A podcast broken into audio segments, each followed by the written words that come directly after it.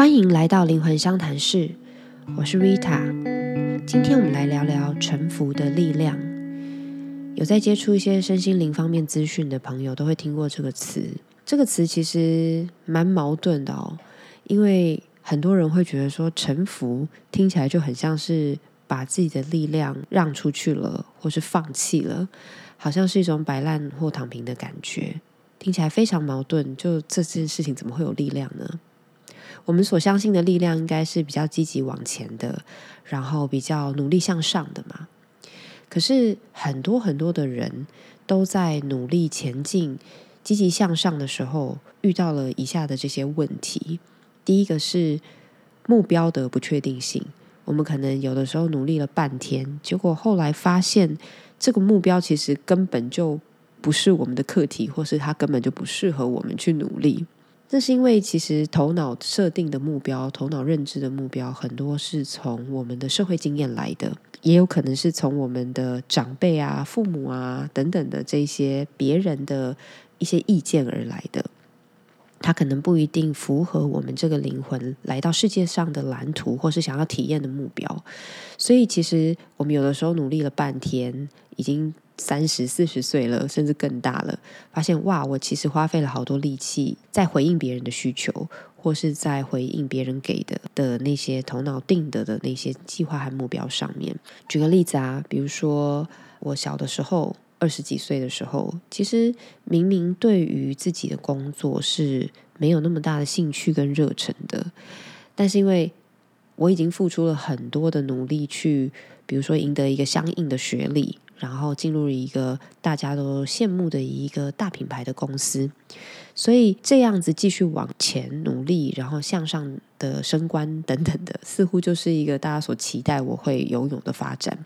所以就明明其实不是自己很有兴趣的热情，但是我的头脑说服我自己，就是我要拼命的往这个地方前进。或许我其实真的没有想要承担更大责任，或者是升到更高的官位，但是我不能表现出不想。或者我甚至没有去感觉到我想或不想，就是大家都要这样，所以我们就要往前冲。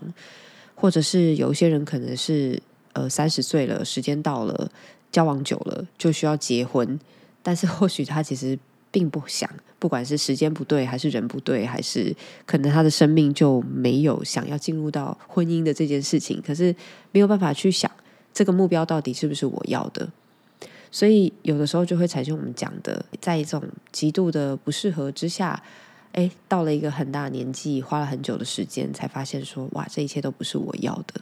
那第二个是在努力向上的过程当中，因为这个目标可能不符合灵魂的蓝图，或者是我们的用力的程度，呃，没有调节的关系，所以在这个过程当中产生非常多的怀疑、反感。然后甚至抗拒，所以有些人可能会产生另外一种状态，就是他做的很痛苦，或者是他就拖延不想做，可是他心里还是非常的急切，必须前进，所以就会有一种原地打转，或者是不知道为谁辛苦为谁忙的这样子的一种质疑的情绪。那情绪长期在这样子的状态里面，其实都是很紧绷的、很痛苦的，所以整个努力前进的过程里面，就变成一个痛苦的一个一个经验体验这样子。那第三种，大家努力会遇到问题，就是努力没有效果，事倍功半。那前面两点，比如说目标设定错误啦，或者是过程当中。伴随着太多的辛苦跟负面的情绪跟能量，那根据吸引力法则，我们虽然还是逼着自己在行为的层面上努力，但是我们的能量和频率却是相反的，所以当然就会更难达到那个目标，那个头脑定的目标。这样子的反馈机制就是我们会很挫败，甚至我们会怀疑自己的价值，是不是？我真的是哪里就是天生就不够好，不够有存在，或者是不够能够在这里生存下去的一种能力，才会遇到这样子的事情等等的。所以，其实很多很多人在我们原本的大家认为的这种努力、积极向上，其实真正很顺利的人是很占很少数的。大部分的人都是在这样子的挣扎、质疑和。负向的这种拉扯下，痛苦着。所以这就是为什么开始出现臣服这样子的观念，因为人们开始想要去思考，是不是我们的信念系统出了什么问题？我们是不是有另外一种不那么费力的可能性？是的，这个可能性当然是存在。呃，我们可以试着去想一想，比喻我们是一条在河道上航行的船，其实这条大河有一个它本来就前进的方向，它可能是呃流向大海，流向那一个你要到达的彼岸。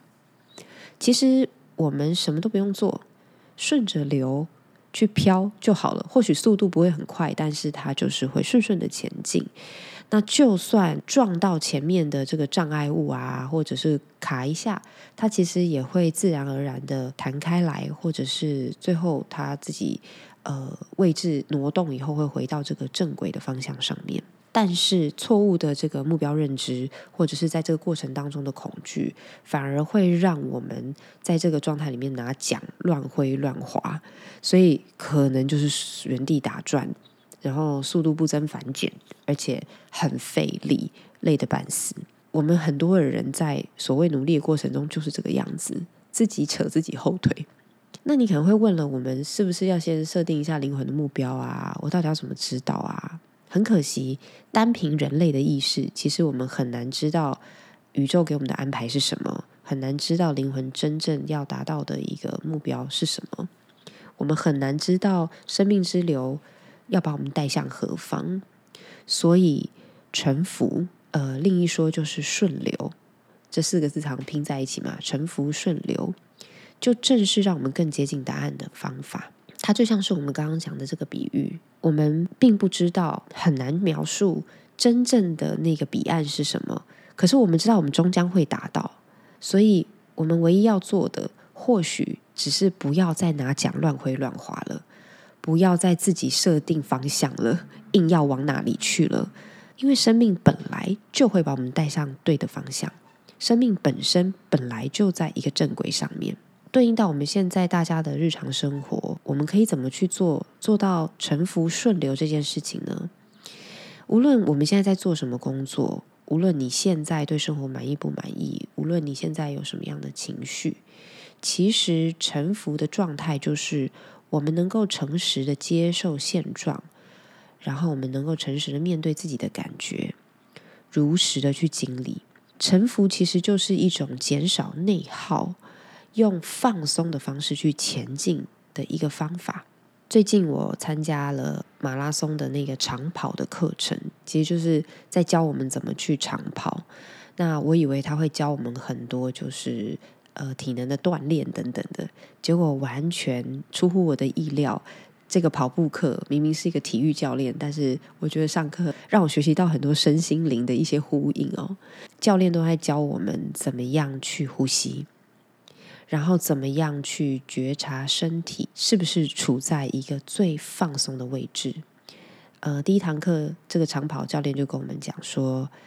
你一定要让自己知道自己最放松的位置是什么，并且用这个方式和姿势来跑步，你才有办法跑马拉松，跑个四十二 K，甚至像那个教练他就是跑超级马拉松的，可能跑个一百 K 这样子。对啊，如果我们是在一个很紧绷的状态之下，我们怎么可能能够去好好的去完成这个生命的长跑呢？光是累就把自己累得半死了。人的思想意念都会产生能量，也会消耗能量，就像跑马拉松，就像运动一样。不臣服、不接受现状，会让我们自己产生很多阻力。一边做事一边抱怨，一边努力一边怀疑，一边恐惧。如果一个人长期都在这样的内耗跟纠结下，其实真的很像是一台车。你一脚油门，一脚刹车，同时踩，这就是一个最笨的开车方式吗？这是一个消耗能量的同时，却完全没有前进，或是前进的很慢的一个状态。我们或许不用想要怎么样加速，其实我们只要想着放开刹车就可以了。碰到障碍的时候，看见他说：“哦，我知道了。”然后我们改道就好了。我们当然可以有头脑的。目标设定，然后尽力的去做，这是我们人类的天性，也是大脑的功能。但是我们能不能对这个过程当中那些发生了那些不如预期的事情，采取一些开放的态度呢？我所认为的臣服，并不是无所作为，而是相信灵魂的安排，臣服于这个安排。在这个状态下，其实我们有办法很轻松、最有效率、最不费力的精准出击。